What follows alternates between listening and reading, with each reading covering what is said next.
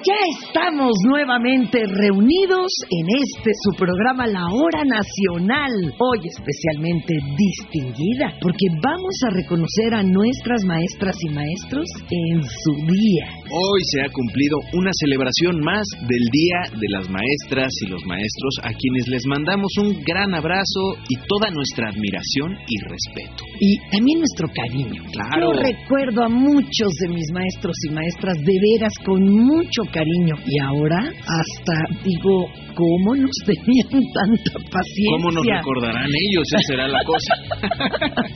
y por lo tanto hemos preparado temas de perfil de todo, educativo, formativo, reflexivo, pero eso sí, muy positivo y sobre todo ameno y divertido. Pasaremos al pizarrón del conocimiento desde la secundaria hasta el posgrado. ¿Cómo? ¿Tenía que venir con las tablas eh, ensayadas? ¿Cómo ves? No traes ni estuche, mi Fer. No, no, no puede ser. Y vamos a cursar también por la educación para los adultos, la educación comunitaria y los libros de la retaíla. Que ya son de los favoritos. Tenemos también la presencia de la voz del pueblo con temas dedicados a este día y una sorpresa. La maravillosa voz de Fernando de la Mora. Así que formen filas por estaturas y tomen su distancia porque ya sonó la chicharra de este sonido que nos hermana. Vámonos al salón personal de los recuerdos. La hora nacional, el sonido que nos hermana. Las condiciones socioeconómicas de nuestro país son un reto para las labores educativas dirigidas a todas y todos los niños y adolescentes del territorio nacional una solución educativa y creativa hacia millones de infantes y adolescentes mexicanos. Es la educación comunitaria, tan importante en nuestro país. Absolutamente. Y en esta ocasión tan especial para el magisterio, platicaremos con Gabriel Cámara y Cervera, quien es pedagogo y especialista en este género de educación. Bienvenido. Bienvenido, Gabriel. Gracias por venir a platicarnos toda esa experiencia en el campo. Primero, que nos expliques cuál es la educación comunitaria. El desafío que tenemos es, ¿qué les llevamos a estas comunidades? Les vamos a dar migajas de lo nuestro o les vamos a dar algo que realmente responda a su dignidad y al servicio que debemos a estas personas. Y de esto es de lo que quiero hablar. Yo he estado en CONAFE muchos años. Hace 25 años me encargaron a mí que diseñara una secundaria comunitaria donde antes no había secundarias, solo preescolar y primaria. Y yo que he estado interesado en educación, que he iniciado diversos proyectos, tenía la idea de aprovechar los márgenes del sistema educativo, donde la distancia del centro hace que sea más flexible la posibilidad o más asequible la posibilidad de hacer algo distinto, no dar migaja, dar la sustancia. ¿Y qué cosa es la sustancia en educación? Cualquier maestra, cualquier maestro en su experiencia sabrá que los momentos más importantes de su profesión no fueron las clases magistrales, no fueron las explicaciones generales, no fueron el desarrollo brillante de un problema en el pizarrón, sino el momento en el que atendieron personalmente, individualmente, el interés de un chico o de una niña. Lo que nos define a nosotros como aprendices es llevar las riendas del aprendizaje. Lo que nosotros no queremos aprender no va a ser aprendizaje. Lo que nos obligan a aprender será una farsa, trataremos de darle gusto a los papás, a los maestros, pero no es aprendizaje. Aprender significa llevar el control, buscar, ser los que enfrentan el desafío con lo que tenemos, que es muchísimo. Pues eso fue lo que pudimos hacer en la secundaria comunitaria. En esencia, respetar el interés de cada uno de los estudiantes. Pero para eso teníamos que ser congruentes nosotros, estar dispuestos a aprender junto con ellos. Que fuera no solamente el afecto con el que nos acercábamos a ellos, sino la verdad con la que ofrecíamos lo que de veras sabíamos. Gabriel, cuando se plantea esta secundaria comunitaria, estos jóvenes, estas jóvenes que desean eh, hacer ¿no? Ahí esa intervención, ¿también son bilingües? O sea, ¿hablan muchas veces o no el idioma que se hable en la comunidad? Otra, ¿dónde pernoctan estos profesores temporales, de qué se ayudan, hay algún tipo de libro si es que se va a atender mejor el interés de, de los alumnos, porque primaria, preprimaria, pues leer, escribir, sumas, pero ya en la secundaria la cosa se complica. Platíquenos cómo le hacen ahí para resolverlo. Bueno, primero que nada, hay una gran variedad en estas comunidades. Algunas están en comunidades que mantienen su lengua original. En otras o ya se ha perdido o no vienen de esta raigambre directa. Entonces, en esta variedad, lo que hace CONAFE es esperar que la comunidad pida el servicio. Si la comunidad no se interesa, ¿dónde se va a hospedar el instructor o la instructora? De hecho, esto es una carga que se le pone a las pequeñas comunidades. Se pide que hospeden y alimenten al instructor comunitario. Estamos nosotros mejorando esto. En muchas ocasiones los municipios aportan más recursos para que no caiga esto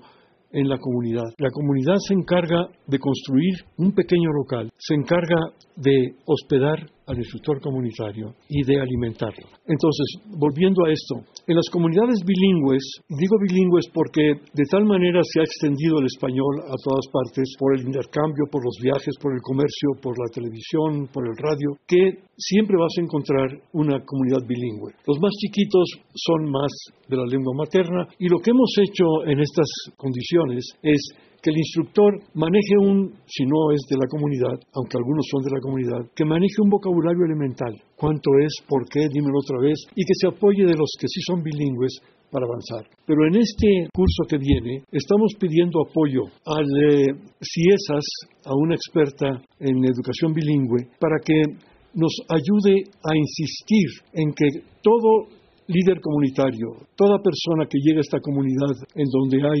predominancia de una lengua original, que haga el esfuerzo serio por aprender no solo unas palabras, sino entender y vivir lo que ellos viven. Algunos ejemplos prácticos para nosotros que vemos eso tan lejano, quienes escuchan esta hora nacional en grandes ciudades, pues uno ve eso como algo irreal casi como de película. ¿Cuáles serían los intereses de algunos de estos alumnos así específicos? Bueno, te voy a dar ejemplos concretos. En Zacatecas, un chiquillo tenía o tiene todavía, espero yo, a un hermano con eh, deficiencia renal. Y la deficiencia renal se puede tratar en los hospitales, pero también hay un tratamiento casero para cambiar la sangre, purificar la sangre. Lo que le interesaba a este chico era ayudar a su hermano. El tema cuál fue? Diálisis casera. Tenemos los materiales, por materiales no, no, paramos, más ahora con la conectividad. De hecho, todos los líderes comunitarios tienen su celular y lo que nosotros les pagamos es conectividad, que es lo que cuesta. Y a través de estos documentos, este chico aprendió a ayudar a hacer la diálisis casera de su hermano. Qué interesante. Otro chico no quería estudiar, no, estaba interesado, pero le interesaban los gallos. Entonces se le consiguieron materiales sobre esto y sobre eso aprendió a aprender. En el fondo lo que queremos es que aprendan a aprender y aprendan a convivir. Lo que le pedimos es que el tiempo que le damos luego lo reponga enseñando a otros lo que aprendió. Porque si no, nunca vamos a darnos abasto. La transformación educativa viene descansando en el poder que todos tenemos para aprender y enseñar. Qué interesante lo que nos está platicando el maestro Gabriel Cámara y Cervera. Vamos a ir a una pausita y regresamos. Continuamos aquí en el sonido que nos hermana. Amigas y amigos, el asma es un padecimiento controlable que permite una calidad de vida aceptable cuando el paciente o la paciente sigue las indicaciones médicas de forma adecuada. Y escuchen bien, para conocer las características de esta condición, su detección y control, hemos invitado al doctor Guillermo Martín, neumólogo, a quien agradecemos aceptar esta plática. Bienvenido. Bienvenido, doctor. Muchas gracias a ustedes por la invitación. Comencemos por definir qué es la neumología y esta especialidad. ¿Qué importancia tiene el asma? Doctor, como padecimiento entre la población mexicana en general? La neumología es una disciplina del área médica, es una especialidad médica, la cual se encarga de evaluar y diagnosticar la práctica totalidad de enfermedades que afectan al pulmón y que tienen muchas veces, en muchas ocasiones, alteraciones sistémicas en otros órganos. Y bueno, dentro de la neumología, sin duda una de las enfermedades más prevalentes que vemos es el asma. El asma en México es una enfermedad sumamente subdiagnosticada, que quiere decir que mucha población no conoce que en realidad tiene esta enfermedad. Esta enfermedad tiene múltiples manifestaciones. Hay, así como pacientes asmáticos, formas de presentación de la enfermedad. ¿Cómo la podemos detectar? La definición del asma es que es una enfermedad inflamatoria, crónica, así como la diabetes, por ejemplo, heterogénea, intermitente y variable en el tiempo, finalmente, ¿no? Se caracteriza por diversos síntomas, tos, falta de aire, sibilancias en el pecho, es decir, que se oyen ruiditos expiratorios o inspiratorios, sobre todo en la noche, silbidos exactamente, y a veces dolor o sensación de opresión torácica. La combinación de estos cuatro síntomas eh, están presentes en la mayoría de los pacientes asmáticos, sin embargo, puede prevalecer alguno de ellos. Por ejemplo, a veces los pacientes tienen prevalencia más de tos, prevalencia más de la sensación de opresión en el pecho o prevalencia de la falta de aire. No necesariamente tienen que estar los cuatro para hacer el diagnóstico de asma. Lo que sí tiene que estar presente es la obstrucción. Fija a obstrucción variable, perdón, al flujo aéreo, que se demuestra con un estudio que se llama espirometría. Oiga, doctor, ¿y el asma llegó para quedarse o puede desaparecer? ¿Es curable? Justo en su definición está la respuesta, es intermitente. Los pacientes que cursan con asma, a pesar de que es una enfermedad crónica, no tienen la misma gravedad en diversas épocas del año. Hay pacientes, por ejemplo, a lo que los exacerba los cambios de estación de, clima, los cambios de temperatura, ciertos alérgenos como, por ejemplo, el polen. Es decir, que es controlable, pero no desaparece. Así es, es controlable. Y la sintomatología puede variar en el tiempo. Es recomendable, doctor, que para quienes presenten uno o algunos de los síntomas que acabas de mencionar, deben presentarse a consulta médica para que sea un diagnóstico fiel. ¿Es así? Claro, la sospecha clínica es muy importante. De hecho, es muy reconocible desde la primera consulta, sin embargo, siempre debe estar corroborada con un estudio de fisiología pulmonar, el cual se llama espirometría. Este es el más popular y, digamos, más generalizado de los estudios. La espirometría es un estudio bastante sencillo que finalmente nos dice que los bronquios están obstruidos al flujo aéreo, al flujo de aire. Oiga, doctor, hay una pregunta. ¿A qué porcentaje usted diría que está asociada emocionalmente el asma? De hecho, hay una definición que se llama asma de difícil control, en donde una de las comorbilidades que impiden el buen manejo y control del asma justamente son trastornos de ansiedad y depresión. Entonces sí tiene un componente demostradísimo. Justamente si una persona asmática curso con alguna de estos trastornos, es más difícil de controlar el asma. Necesita más medicación y siempre hay que controlar, en este caso, esa comorbilidad. Y como saber identificarlo para poderlo trabajar cada uno por su lado, ¿no? Claro, en el caso de los pacientes de difícil control, siempre se requiere un equipo multidisciplinario. En caso en específico de los trastornos ansiosos depresivos, pues de un psiquiatra. Doctor, esto que nos menciona es muy importante porque a veces solemos minimizar los síntomas o atribuírselos a un cansancio. ¿Cómo podemos identificar la gravedad o el grado de esta condición en los pacientes y qué debemos de hacer? Sí, muy buena pregunta. La mayoría de los pacientes asmáticos a nivel mundial no se consideran asmas graves. La mayoría son asmas leves, moderadas, con síntomas intermitentes. Sin embargo, un porcentaje pequeño, de 6 a 7%, sí son considerados asmas graves. Y esto requiere un escalón terapéutico muchísimo más elevado, con lo que aumentan los costos pues, de, la medicación y tratamientos prolongados, generalmente toda la vida. Pero en general el mensaje es que un buen control del asma controla de manera adecuada a la enorme mayoría de los pacientes.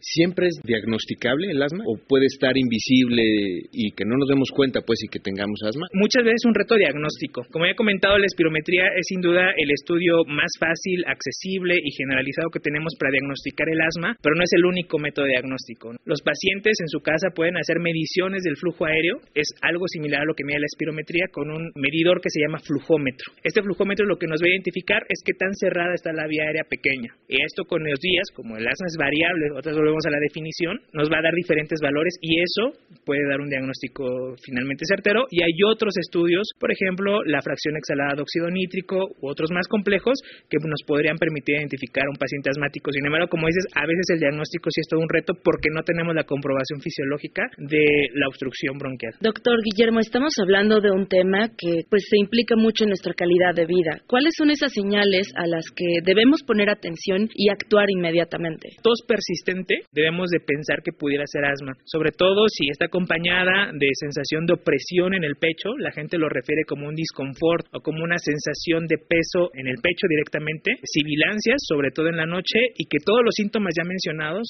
hayan sido pues eh, de predominio nocturno. ¿Hay alguna recomendación que nos puede hacer como para mantener la salud de los pulmones y prevenir el asma? Fíjate que hay muchos estudios, eh, ahorita justamente se habla de la vitamina D en adultos, por ejemplo, el déficit de zinc en niños que podrían predisponer a un aumento creciente de las exacerbaciones o de las crisis de asma. Sin embargo, todavía no hay suficientes estudios de calidad como para poder dar una recomendación tácita. Pues muchas gracias, doctor. Muchas Continuamos.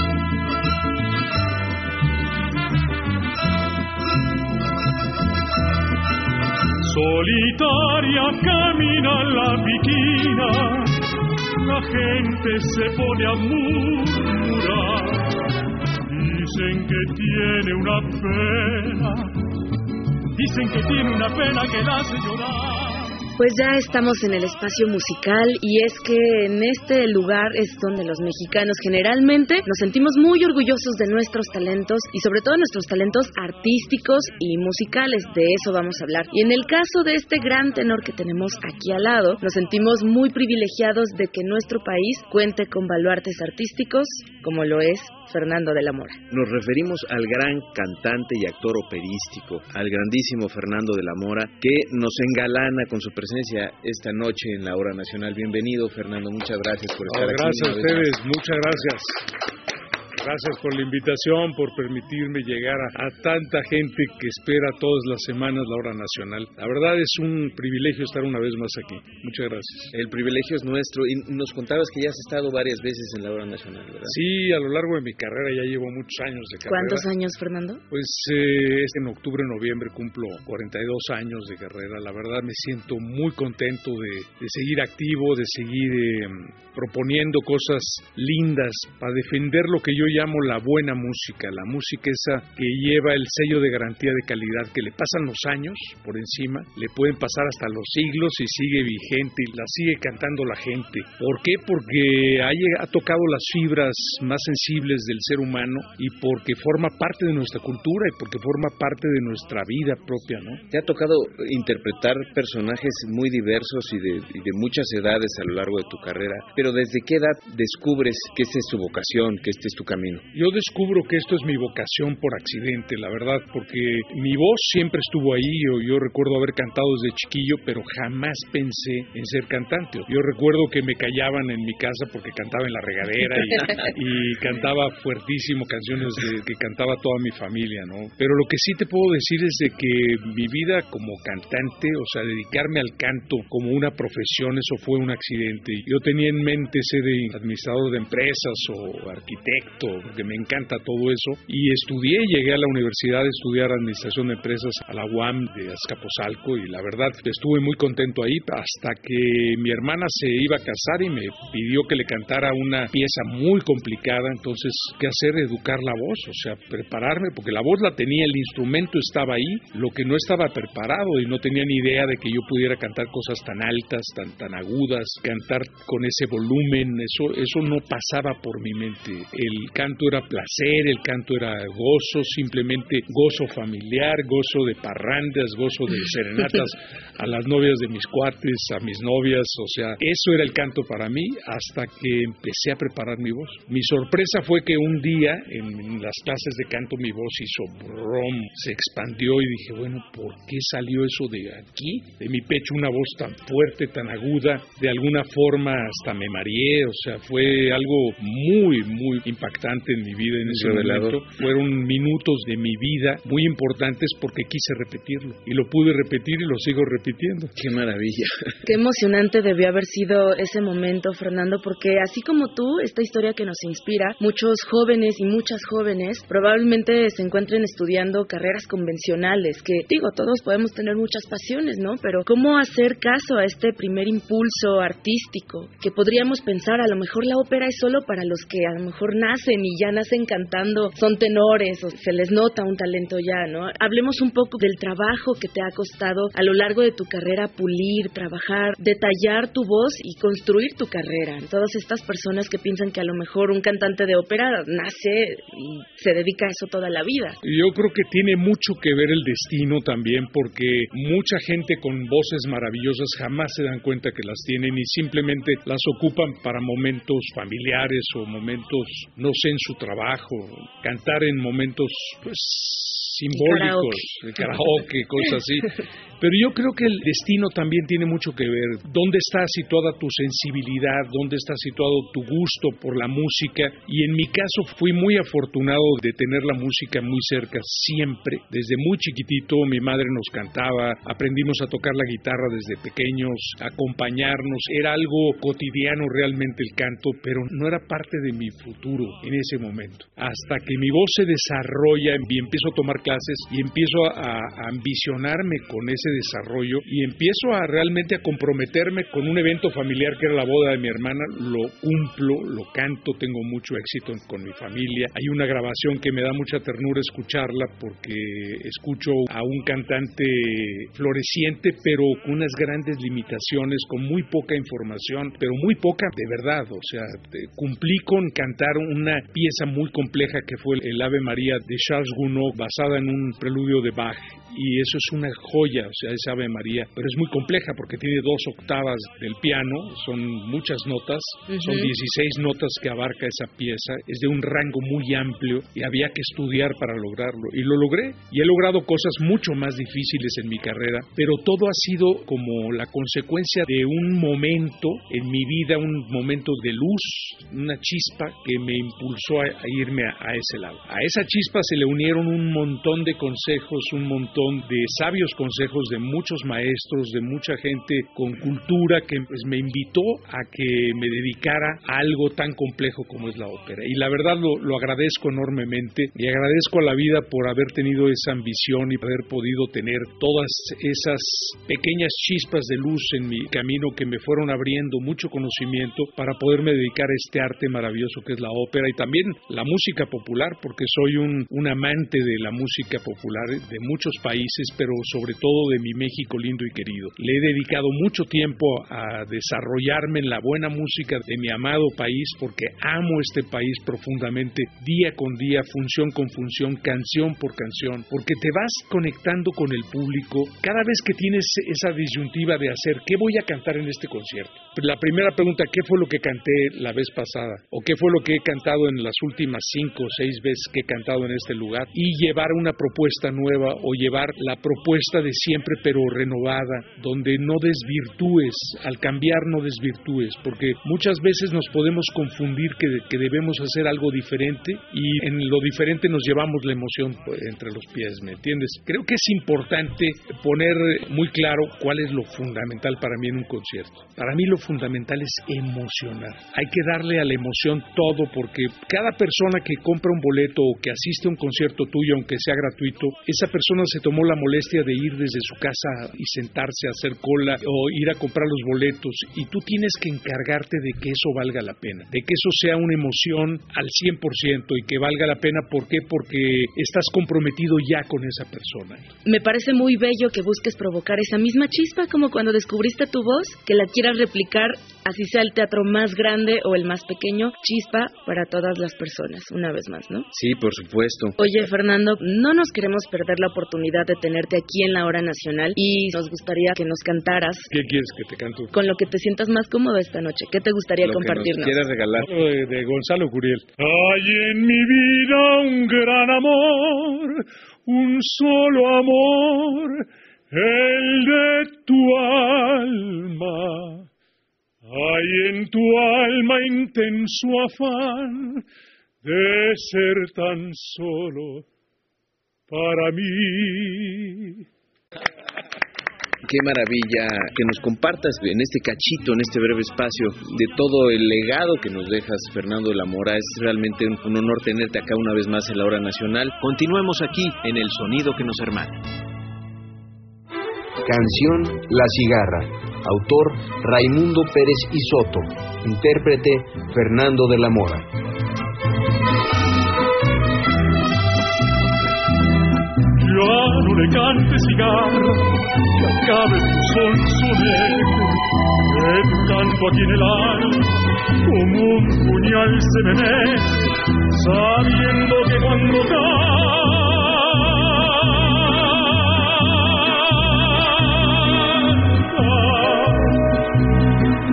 pregonando vas tu muerte.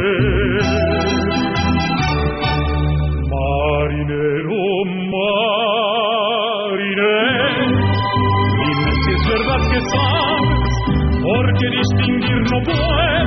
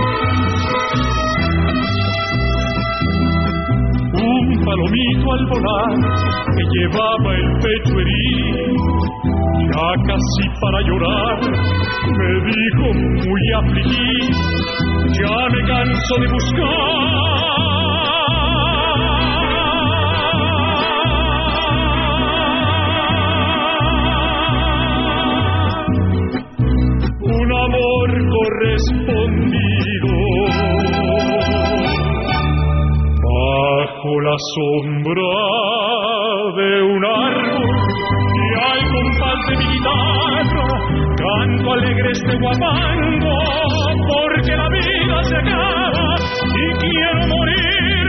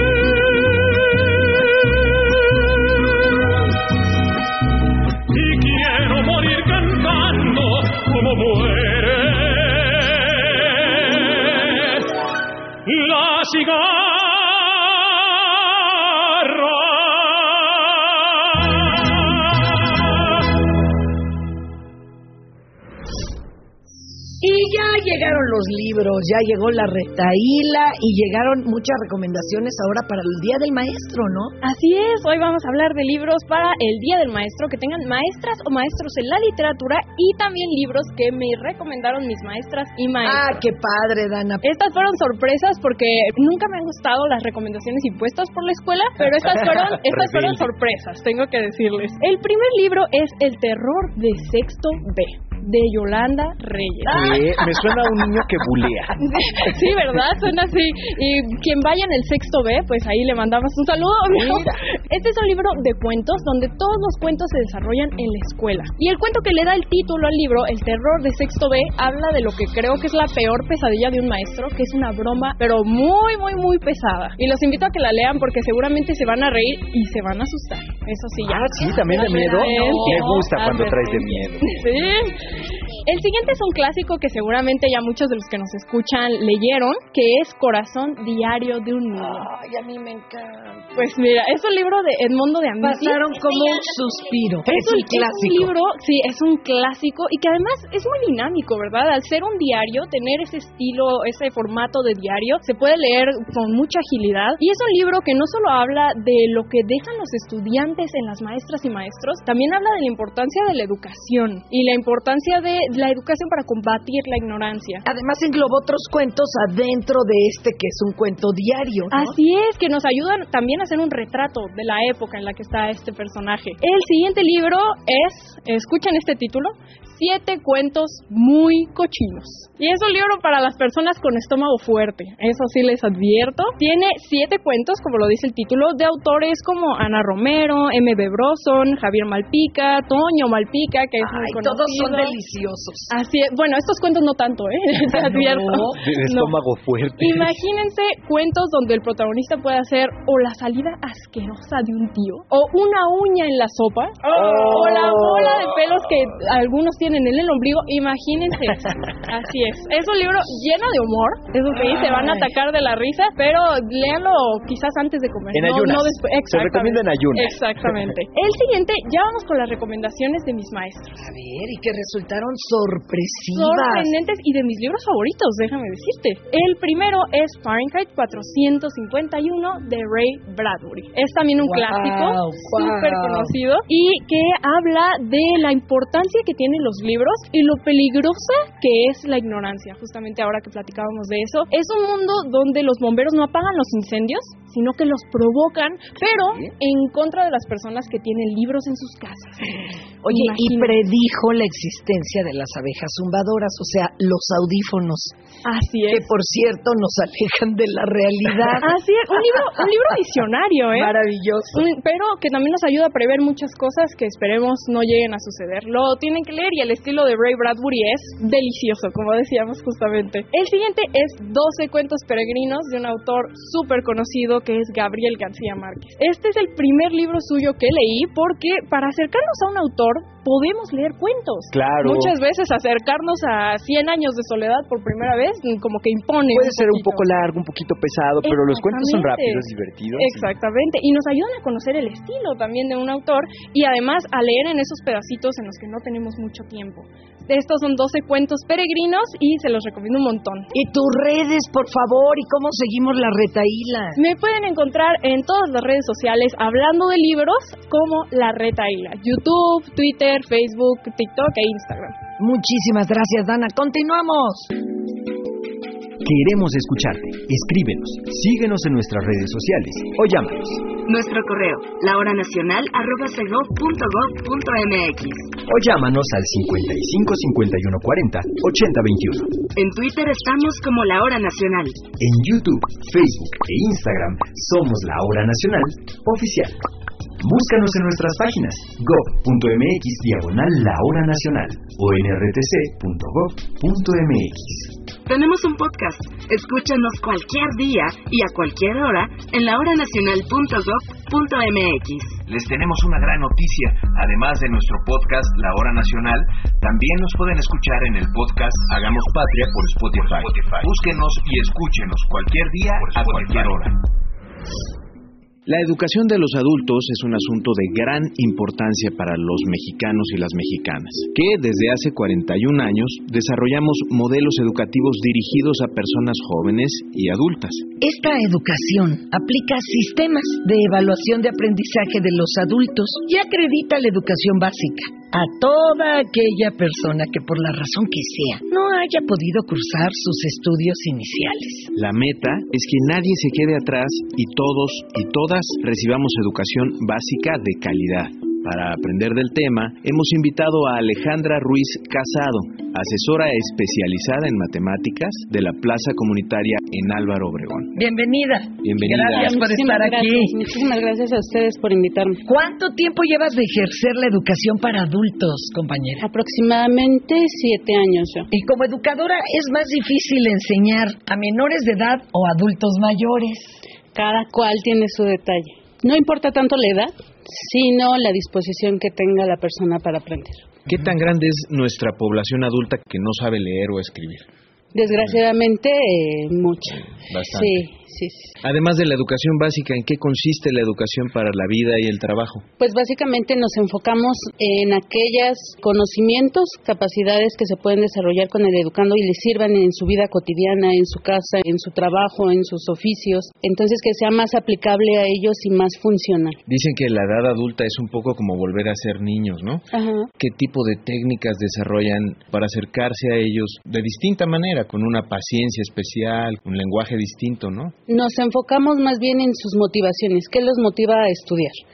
Basándonos en sus motivaciones con cada educando, vamos ideando un plan. Bueno, vamos a abordar este tema, a ella le gusta tal cosa, entonces vamos a relacionar el tema, por ejemplo, en matemáticas es el tema de las fracciones y si al educando le gusta hacer pasteles, pues con la receta de los pasteles, para que vea ella, que palpe, que para qué le sirven las fracciones, las Claro. matemáticas en su vida y lo aplique. ¿Estimulan los recuerdos también? Sí.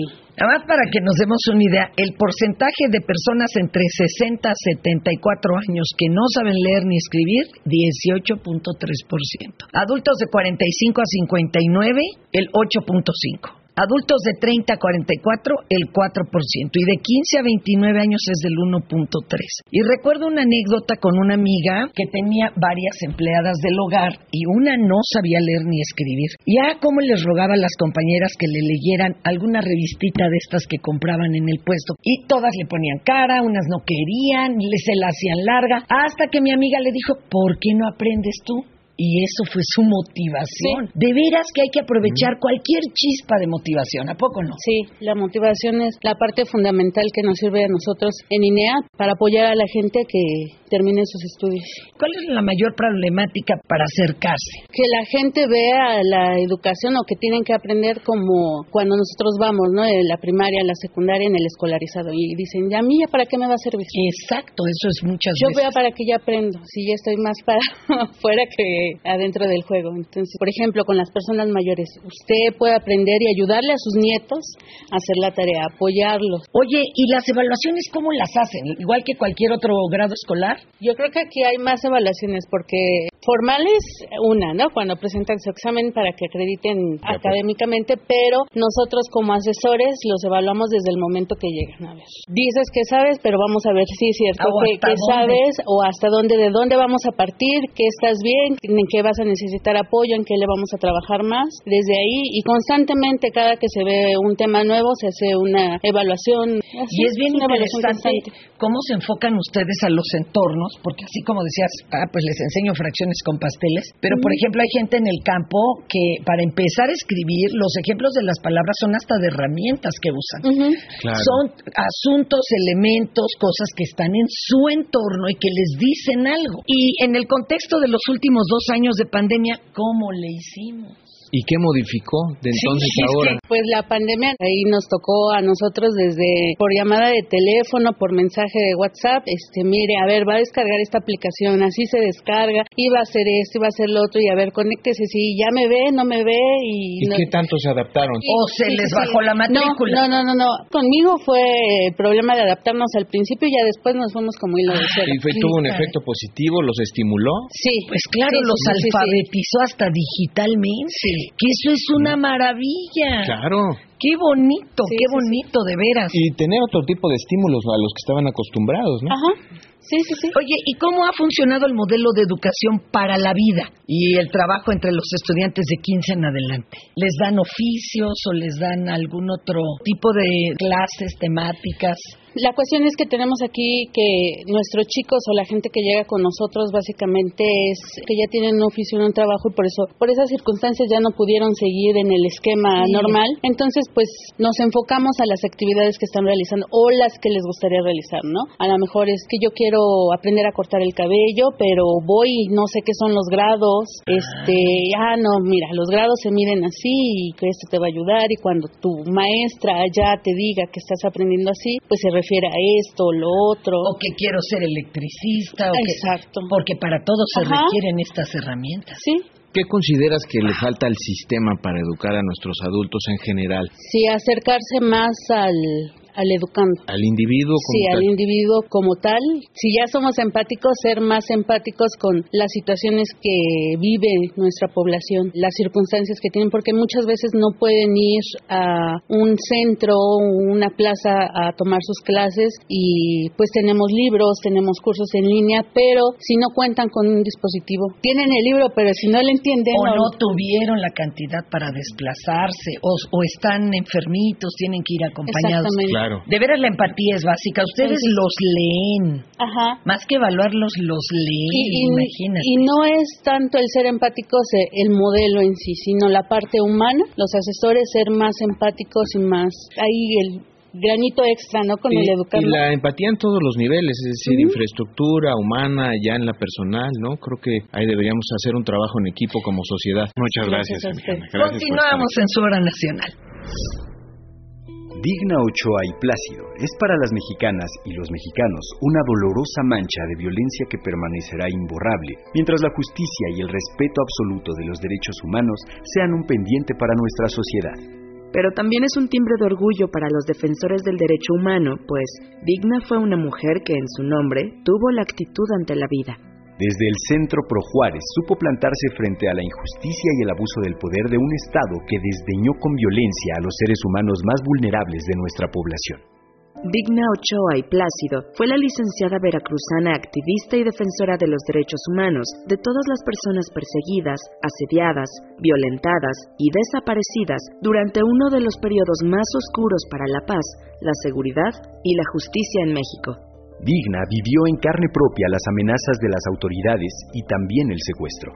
A pesar de ello, no se detuvo. Por el contrario, se convirtió en referente y ejemplo de la defensa de nuestras garantías individuales. Digna Ochoa es una antorcha encendida en medio de la oscuridad y del abuso del poder. Dio voz a quienes nunca habían protestado, dio fuerza a los débiles, puso luz en quienes nunca habían sido vistos y atendidos. El odio que le arrebató la vida queriendo silenciarla solo hizo que Digna Ochoa reviva hoy en cada grito de protesta, en cada basta. Su imagen se mantiene activa y coherente en la fecha de su nacimiento, 15 de mayo. Vuelve para darnos lecciones de dignidad y humanismo. La hora nacional, el sonido que nos hermana. Continuamos aquí platicando con el maestro Gabriel Cámara y Cervera. Me parece fundamental subrayar el tema de que la educación debe basarse en la conciencia del individuo, apoyado en lo que comenta. ¿Qué tanto considera que la educación en general en México está consciente de esta situación? A ver, en México, obviamente en educación en particular, tenemos de todo volviendo la vista a nuestra experiencia de estudiantes, yo la tengo muy antigua, pues hay de todo. Y yo subrayaría lo alegre de la convivencia.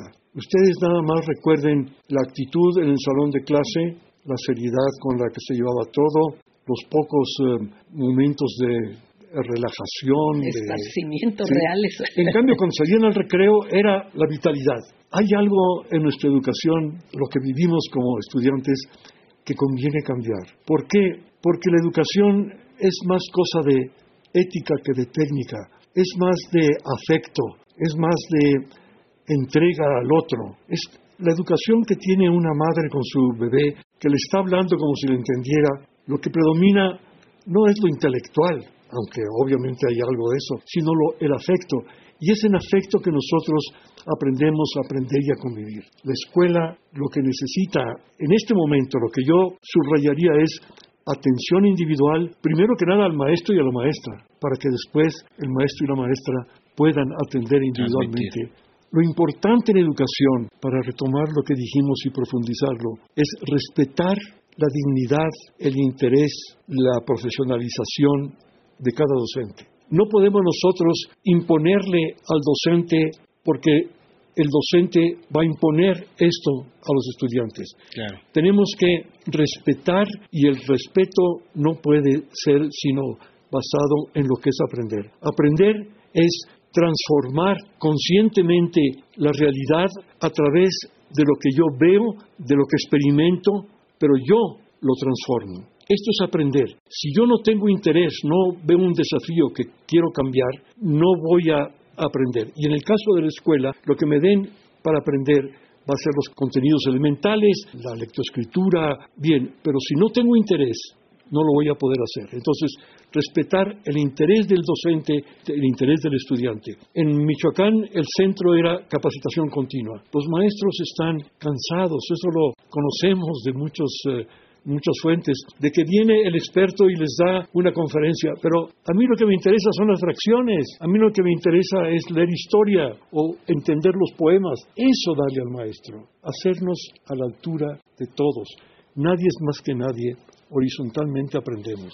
Mi querido Gabriel, ¿en dónde podemos aprender más de esta otra realidad, de esto que es la enseñanza comunitaria para que todas eh, las personas que escuchan la hora nacional y allá donde estén escuchándonos está México, también aprendan de esta otra realidad? ¿Se puede leer de esto? Desde luego está la página de CONAFE, desde luego está la página de la Subsecretaría de Educación Básica, desde luego hay redes de maestros por el Internet, hay muchísimos lugares donde pueden informarse y sobre todo lugares donde pueden vivir esto. Atención comunidades, porque sabemos que nos escuchan en los lugares menos imaginados, se puede solicitar este tipo de educación comunitaria en CONAFE. Muchísimas gracias. Y qué bonita esa, ese enfoque. ¿eh? Nadie es más que nadie. ¡Ah, qué bonito! Y todos somos capaces no solo de aprender, sino también de enseñar. Qué hermoso. Así es. Muchas gracias. Gabriel Cámara y Cervera, muchísimas gracias. La enseñanza también es fuente de inspiración. Sobre todo cuando la vocación de quien enseña ha marcado nuestras vidas.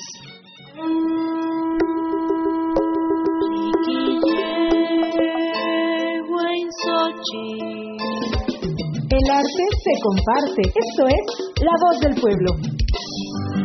Usaba su sombra como pizarrón y se iba por los pueblos y enseñaba a los niños más lejos de la educación. La figura del docente ha sido reconocida por su importancia en el aula. Los maestros son guía y fuente de conocimiento e inspiración para generaciones. En 1917, un grupo de legisladores consideró la idea de homenajear al magisterio de nuestro país y un año más tarde, por decreto del expresidente Venustiano Carranza, en México se celebró por primera vez el Día del Maestro el 15 de mayo. Desde entonces, su figura ha inspirado reconocimiento en distintos ámbitos, libros, canciones e incluso en el cine. Aquí un ejemplo de la película El Profe con el entrañable Mario Moreno Cantinflas. También ustedes necesitan buenos cimientos que son la educación, el respeto a sus mayores y sobre todo el deseo de estudiar, de sobresalir y servir a la patria.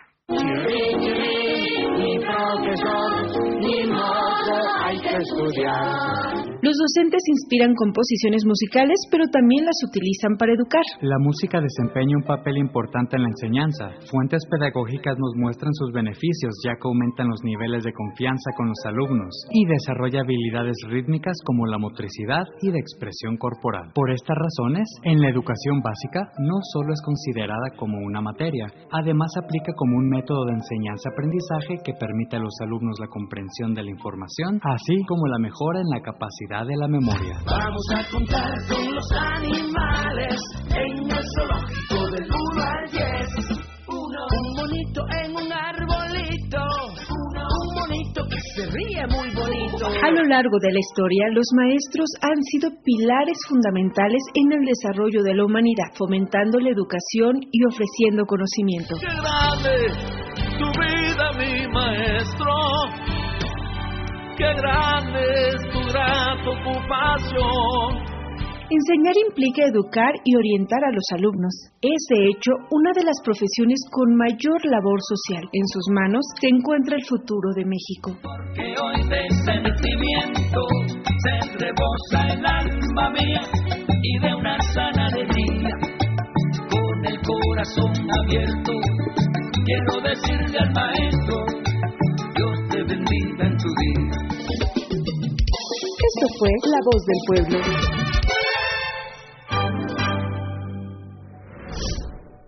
La vocación magisterial es una fuerza transformadora para el desarrollo laboral, intelectual, empresarial e industrial de cualquier país.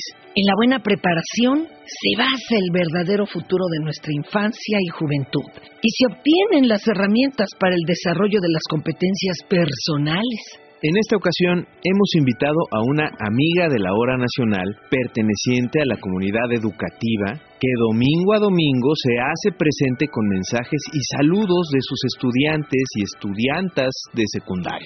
Y nos referimos a la maestra Cristina Aguilar, docente de la secundaria número uno héroe de Nacosari de Frontera Coahuila y estamos agradecidísimos de que tomar esta maestra. Llamada. Un aplauso. Muchas gracias. Los leemos en los comentarios todos los domingos. Siempre. Y qué gusto que esté aquí con nosotros. Y fíjate, mi querido Sergio, que nos hicieron llegar vía un WhatsApp una serie de reportes que le han escrito sus alumnos cuando escuchan la hora nacional. La verdad es que fue muy emocionante. Una maravilla y los vamos a subir a, a las historias de las cuentas de la hora nacional. Sí, muchas gracias, muchas gracias. Maestra, ¿cuándo descubrió usted su vocación educativa y dónde estudió? Pues desde muy pequeña me gustaba ser maestra, eh, jugaba a ser maestra y lo descubrí terminando mi bachillerato. Estudié en la Escuela Normal Superior de Saltillo en el año de 1996 y concluí en el 2000. Estudié la licenciatura de Lengua y Literatura Española y luego ya continué todavía con mis estudios hasta hace meses. Me titulé de nuevo con otra licenciatura en Educación e Innovación Pedagógica. En la Universidad eh, Autónoma de la UPN. Preparadísima, maestra. Y también usted está laborando en una secundaria histórica. ¿Cuántos años tendrá la secundaria Héroe de Nacosari? La secundaria tiene 52 años. Se fundó en 1969 en el centro de Frontera. Ahí es donde estamos laborando. ¿Usted es originaria de allá? Yo soy originaria de Monclova, Monclova, Coahuila, está ahí ah. pegadito a la ciudad de Frontera. ¿Y cómo llegó a la secundaria Héroe de Nacosari? Yo llegué un febrero del 2001. Llegué ahí a, la, eh, a laborar como maestra de español actualmente ahí todavía me encuentro laborando. ¿Se nace con la vocación para la docencia maestra? ¿Usted la fue adquiriendo o desde chica siempre sintió que tenía como ese instinto? Yo quería estudiar eh, leyes, me, me gustaba mucho leyes y se me presentó la oportunidad de estudiar en, la normal y poco a poco fui descubriendo mi habilidad por crear proyectos para los muchachos y ahora estos cuatro años que estudié en la UPN fue más mi mi, motivación, porque pues ya tengo 22 años de servicio con los muchachos, o sea, no soy nueva, tengo mi, experiencia. Es que la oímos y nos transmite la pasión por enseñar. Fíjense que luego hay personas, claro, que saben mucho, que están muy preparados, que tienen 20 carreras, ya sabes, pero no lo saben explicar.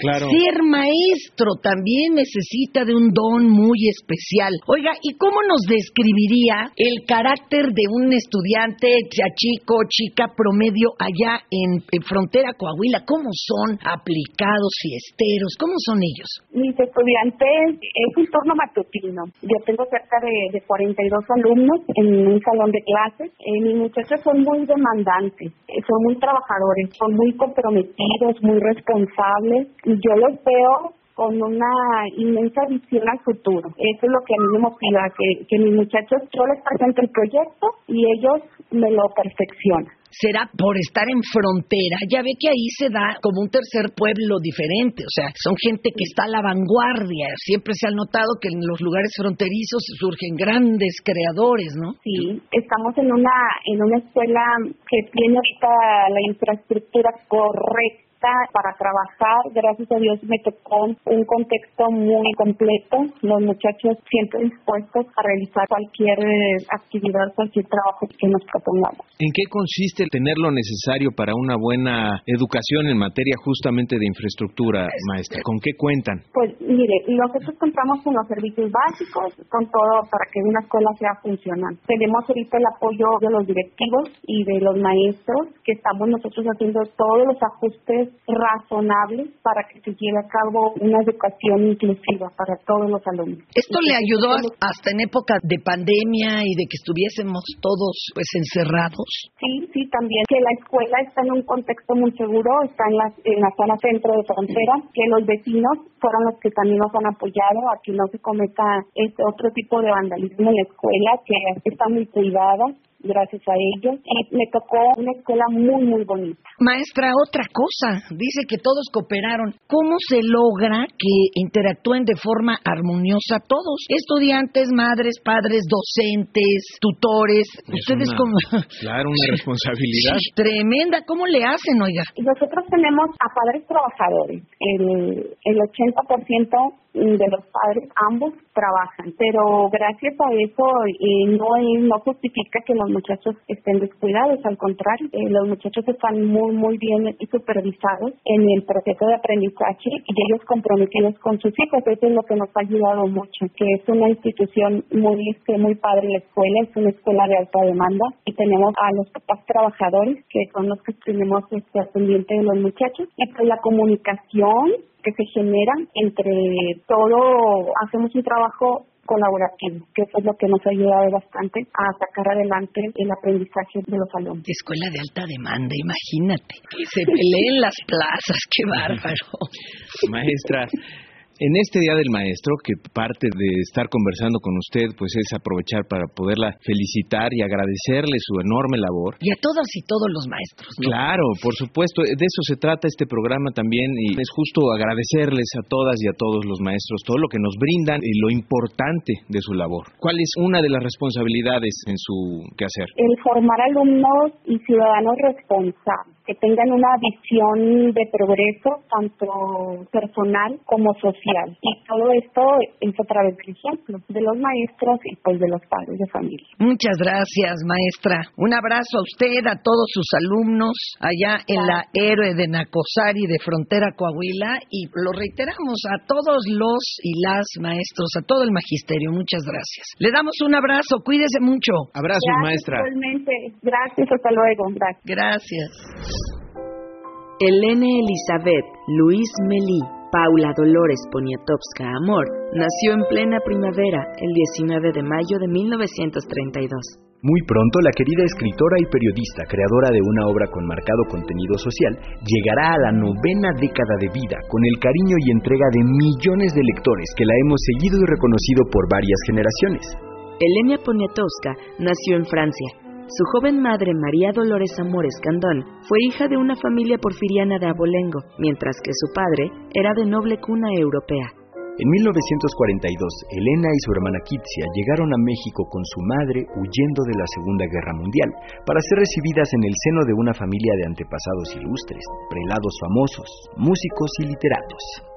Su aprendizaje del idioma español se debió en gran medida a la influencia de su nana, quien seguramente influyó en el conocimiento de las expresiones y el sentido popular de nuestra habla. Usos del idioma popular que habrían de florecer años más tarde en la pluma periodística de Elena Poniatowska.